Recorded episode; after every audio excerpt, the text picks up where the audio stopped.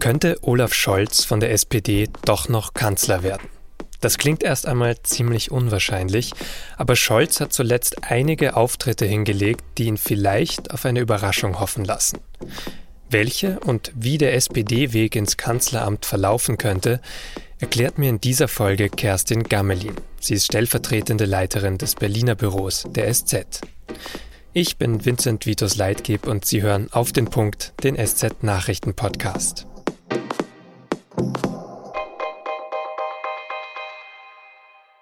Die erste Frage an Olaf Scholz scheint fast schon zu leicht zu sein beim Talk mit der Zeitschrift Brigitte am Mittwochabend. Sie haben die Wahl bei diesem Format. Sie können wählen. Es gibt Begriffspaare, jeweils zwei. Ähm, und Sie können dann entscheiden, welcher Begriff Ihnen gerade sympathischer ist und über den sprechen wir dann. Ich würde sagen, wir fangen an. Aufstehen oder liegen bleiben? Worüber wollen wir sprechen, Herr Scholz? Aufstehen. Aufstehen. Natürlich sagt Scholz das. Wer Kanzler werden möchte, sollte sich ja dynamisch zeigen. Und mit liegen bleiben ist es deutlich schwieriger. Dabei ist Scholz eigentlich Langschläfer, sagt er. Aber durch die politische Arbeit müsse er natürlich sehr oft früh aufstehen. Bei ihm bedeutet das, um 6 Uhr, manchmal auch noch früher, aber es gibt auch Tage, da klappt es dann etwas später. Heute bin ich um 7 Uhr aufgestanden, das war also noch ganz ordentlich. Es ist eben ein Gespräch in lockerer Atmosphäre. Scholz erzählt persönliche Anekdoten und politische, zum Beispiel welche von seinen Besuchen in den Flutgebieten. Und er präsentiert sich als Krisenmanager in der Corona-Pandemie. Und es geht natürlich auch um aktuelle politische Debatten. Wenn sich jetzt bald alle haben impfen lassen können, wird für die, die nicht aus gesundheitlichen Gründen sich nicht impfen lassen können oder weil keine Impfempfehlung für sie vorliegt, das schon so sein, dass sie ihre Tests dann irgendwann selber zahlen müssen. Scholz spricht auch über Einreiseregeln nach Deutschland, die ja schon ab Sonntag verschärft gelten könnten. Die Bundesregierung arbeite intensiv daran. Es gebe aber noch rechtliche und praktische Fragen. Wir müssen das ja auch aus der Perspektive der Bürgerinnen und Bürger denken. Also wenn jemand jetzt im Urlaub in Polen ist, müssen wir ihm eine Antwort geben, was das jetzt für ihn bedeutet und was man tun soll. Und da sind wir noch nicht ganz durch, aber ich bin dafür, dass wir das so sorgfältig machen, dass jede Nachfrage gut beantwortet werden kann. Scholz wirkt gut vorbereitet und auch sonst läuft es in den vergangenen Monaten offenbar nicht schlecht für ihn. Die Leute trauen ihm in Umfragen das Kanzleramt zu. Aber es bleibt eben doch ein Problem, die schlechten Umfragewerte seiner Partei. Das sagt auch meine Kollegin Kerstin Gammelin. Kerstin, du hast in deinem Text über den Abend gestern geschrieben, dass äh, Olaf Scholz wohl dosierte Einblicke in sein Innenleben gegeben hat, dass er auch gezeigt hat, dass er humorvoll sein kann. Würdest du sagen, das war dann ein, ein guter Auftritt für ihn, ein guter Abend? Also ich denke, insgesamt kann er mit diesem Auftritt zufrieden sein, weil er doch recht relaxed zwischen den beiden Moderatorinnen gesessen hat. Er war schlagfertig und man sagt ihm immer nach, dass er so völlig humorlos sei und äh, wurde ja auch schon Scholzomat genannt, weil er so automatisch ähm, Texte hergebetet hat und, und äh, politische Botschaften. Und gestern Abend hat man doch gesehen, dass es da eine gewisse Weiterentwicklung gegeben hat. Also er kann auch scherzen und äh, sich selber auch zurücknehmen und über sich lachen. Ist das so allgemein gerade der Eindruck von ihm im Wahlkampf, dass es eben besser läuft oder dass er da auch lockerer auftritt? Also man muss sagen, er hat in den letzten äh, Monaten eigentlich schon einen ganz guten Lauf. Er hat sich ja erstmal profilieren können als Krisenmanager, auch in der Corona-Krise. Die Wirtschaftshilfen sind recht reibungslos gelaufen, zumindest was den Beschluss und das Bereitstellen des Geldes im Haushalt betrifft. Die Auszahlung war schwierig. Das war nicht unbedingt sein, seine Verantwortung, sondern die des Wirtschaftsministers. Danach hat er äh, in Europa mitgeholfen, einen Fonds aufzulegen, aus dem jetzt auch Zuschüsse ausgereicht werden an Länder, die das ganz dringend nötig haben, um aus der Krise rauszukommen. Dann war er global unterwegs mit der Mindeststeuer. Das heißt also, wenn alles gut geht, werden in einigen Jahren alle Unternehmen mindestens 15 Prozent Steuern zahlen müssen auf Gewinne, und zwar in allen Ländern. Das heißt, Steueroasen werden ausgetrocknet und es gibt eine gewisse Gerechtigkeit. Und jetzt hat er noch die Fluthilfe bereitgestellt. Also er hat insgesamt durch sein Regierungshandeln eigentlich gezeigt, dass er da äh, ganz solide ist und dass man sich auf ihn verlassen kann. Und das ist der Vorteil, glaube ich, gegenüber von äh, Annalena Baerbock die über ihre eigenen Fehler gestolpert ist und auch gegenüber Armin Laschet, der so hin und her laviert. Aber ist das jetzt vielleicht auch nur das Amt, sagen wir mal so, also als Vizekanzler und als Mann mit dem Geld sozusagen, als Finanzminister hat er natürlich schon auch Vorteile. Oder hat er das jetzt einfach auch wirklich gut genutzt, die Möglichkeiten, die er hatte? Also man kann im Amt auch Fehler machen. Bei Olaf Scholz ist das bisher nicht passiert. Und wenn man sich die Umfragen für ihn persönlich anschaut, dann ist es schon so, dass die Deutschen ihm vertrauen, jedenfalls mehr als den beiden anderen oder mindestens so gleich viel wie auch Armin Laschet. Und das ist schon ähm, eine Leistung, die er selber vollbracht hat. Aber ist ja auch so ein bisschen dann das, das Problem oder das nächste Problem, weil wenn man eben auch auf die Umfragen, die hast du jetzt gerade angesprochen, schaut, die Partei, die SPD selbst liegt bei 15 Prozent gerade eher, ähm, 15, 16.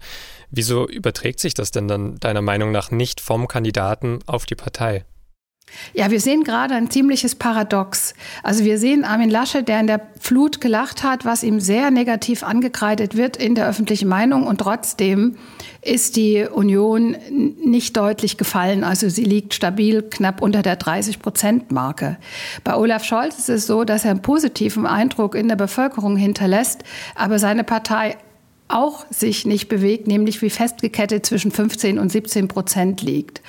Und das ist, glaube ich, das Problem für Scholz, dass er seine persönliche Beliebtheit oder seine, äh, auch die Zuschreibung von Kompetenzen so nicht auf die SPD übertragen kann. Und das ist natürlich ein Problem auch im Wahlkampf, wenn immer nur ein Mann auftritt, nämlich Scholz, und man eigentlich gar nicht weiß, wer ist die Partei hinter ihm. Also ich glaube, ähm, dadurch, dass Olaf Scholz alles, was Erfolg ist, auf sein Konto schreiben lässt, dann macht er natürlich auch die Erfolge der anderen, der Mitstreiter zu, zunichte, zumindest zu einem gewissen Teil. Also Hubertus Heil hat ja viel gemacht, Franziska Giffey hat viel gemacht. Es gibt Manuela Schwesig, die im Norden wirklich gut regiert, oder Malu Dreyer, die jetzt ähm, sich bei der Flut besonders kümmert. Also ich glaube, ähm, das ist auch ein Grund dafür, dass die SPD nicht zulegt, weil man gar nicht weiß, wer ist denn da noch außer Olaf Scholz. Also weil wirklich so viel auf ihn zugeschnitten wurde und auf sein Agieren, dass jetzt gar nicht klar ist, was macht die Partei und was für Themen setzen die anderen. Also er kann ja der Kanzlerkandidat sein und er kann da auch herausgestellt werden. Aber die Erfolge, die er hat, basieren natürlich auch auf der Arbeit vieler. Und es wäre gut, den Leuten auch diese anderen mitzuzeigen, damit sie wissen, wer hinter Olaf Scholz steht. Und ist das dann auch eine Frage von, von Themen, also in die Zukunft gerichtet, dass nicht klar ist, welche Themen die SPD dann jetzt in Zukunft machen wird, mal abgesehen eben von, von Erfolgen, die da jetzt waren? Also im Gegensatz zu anderen Parteien hat die SPD schon ein relativ klares Wahlprogramm. Die Frage ist, ob sie mit den Themen, die sie da setzen, auch ihre Klientel erreichen. Unter Olaf Scholz wird die SPD sehr grün. Sie haben tatsächlich durchgerechnet, wie viel Windräder man braucht, um die Energiewende durchzusetzen, wie viel Solaranlagen und dass es schnell gehen muss mit den Stromtrassen. Also wer da Details sucht, findet das im Wahlprogramm. Die Frage ist nur, ob das wirklich die SPD-Klientel ist oder ob da nicht bei den Grünen quasi gewildert wird. Scholz versucht auch sehr, die Frauen anzusprechen. Auch gestern Abend äh, bei der Talkshow bei Brigitte Live, also bei der Frauenzeitschrift, hat er sehr lange über Frauenquoten gesprochen, die er befürwortet, über seine eigene Frau, die ihn zu einem besseren Menschen gemacht hat und über Gleichberechtigung und überhaupt die Frauenfrage als Machtfrage. Also er setzt da schon sehr klar Themen. Und ja, man wird sehen, ob er da zum Beispiel die Frauen, die bisher immer Frau Merkel gewählt haben, weil sie eine Frau ist, ob die dann zu Olaf Scholz überlaufen. Du hast ja vor ein, einigen Tagen zusammen mit Mike Schimanski, ähm, der auch im Berliner Büro der SZ arbeitet und dort die SPD beobachtet, einen Text geschrieben, kann Olaf Scholz doch noch Kanzler werden, was ja viele tatsächlich für sehr unrealistisch halten. Was siehst du denn da zum Abschluss jetzt noch als Option? Wie könnte das dann doch noch passieren? Also äh, ich hatte ja äh, die Gelegenheit, mit Olaf Scholz nach Washington zu fahren, wo er da mit äh, der US-Regierung zusammengetroffen ist. Und da gab es danach so eine kleine Pressekonferenz und da hat eine Journalistin von Bloomberg, einem US-Nachrichtensender, ihn äh, gefragt und wirklich mit ganz viel Skepsis in den Augen, ja, wie geht denn das? Sie wollen Kanzler werden, aber wie kann man das mit 15 Prozent? Und Scholz sagt dann, dass die Rechnung anders geht. Also wenn die SPD jetzt noch drei, vier, fünf Prozentpunkte zulegen kann und sich vor die Grünen schiebt, also sagen wir die SPD 22, die Grünen 21, dann gibt es eine reelle Chance, zusammen mit der FDP eine rot geführte Ampel zu bilden. Dann sind wir gespannt. Zwei Monate sind es noch zur Wahl, aber bis dahin mal danke für die Einschätzungen hier. Vielen Dank auch. Das war Kerstin Gamelin, stellvertretende Leiterin des SZ-Büros in Berlin. Und noch eine kurze Erklärung zu den Umfragezahlen, die wir zitiert haben. Dass die SPD bei 15, 16 Prozent steht, das haben zuletzt fast alle Institute so gesagt. Die Grünen sind bei den meisten zwischen 19 und 21 Prozent. Nur bei der INSA waren zuletzt beide gleich auf bei 17,5 Prozent. Eigentlich sind Bundesgesundheitsminister Jens Spahn und RKI-Chef Lothar Wieler ja ein recht eingespieltes Duo. Jetzt ist zwischen den beiden aber eine Debatte um die Bedeutung der Inzidenzwerte entbrannt. Soll diese Zahl weiterhin über die Pandemiepolitik in Deutschland entscheiden oder nicht? Spahn sagt offenbar nein. Zumindest sollen noch weitere Werte herangezogen werden, um zum Beispiel über Einschränkungen zu entscheiden zum Beispiel die Zahl der Corona-Patientinnen in den Krankenhäusern. Wieler hat dagegen eine Niedriginzidenzstrategie gefordert und eindringlich davor gewarnt, dass die vierte Welle bereits begonnen hat.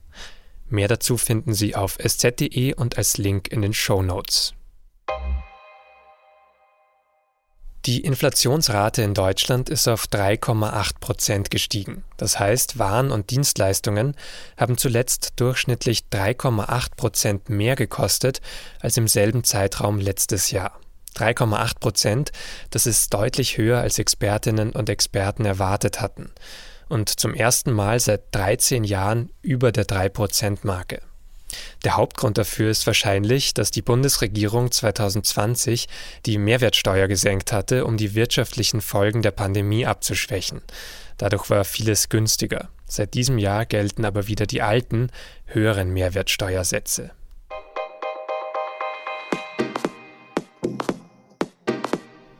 Neben Olaf Scholz haben übrigens auch die Freien Wähler große Pläne für die Bundestagswahl. Bisher ist die Partei ja nur in wenigen Bundesländern im Landtag vertreten, sie will jetzt aber auch in den Bundestag. Spitzenkandidat ist Hubert Aiwanger, der stellvertretende Ministerpräsident von Bayern. Er hat große Ambitionen, aber ist zuletzt vor allem damit aufgefallen, dass er sich nicht gegen Corona impfen lassen will. Wie er damit auch Markus Söder Probleme macht, lesen Sie in der SZ von Freitag und am Donnerstag um 19 Uhr digital. Das war auf dem Punkt. Redaktionsschluss war 16 Uhr. Vielen Dank fürs Zuhören.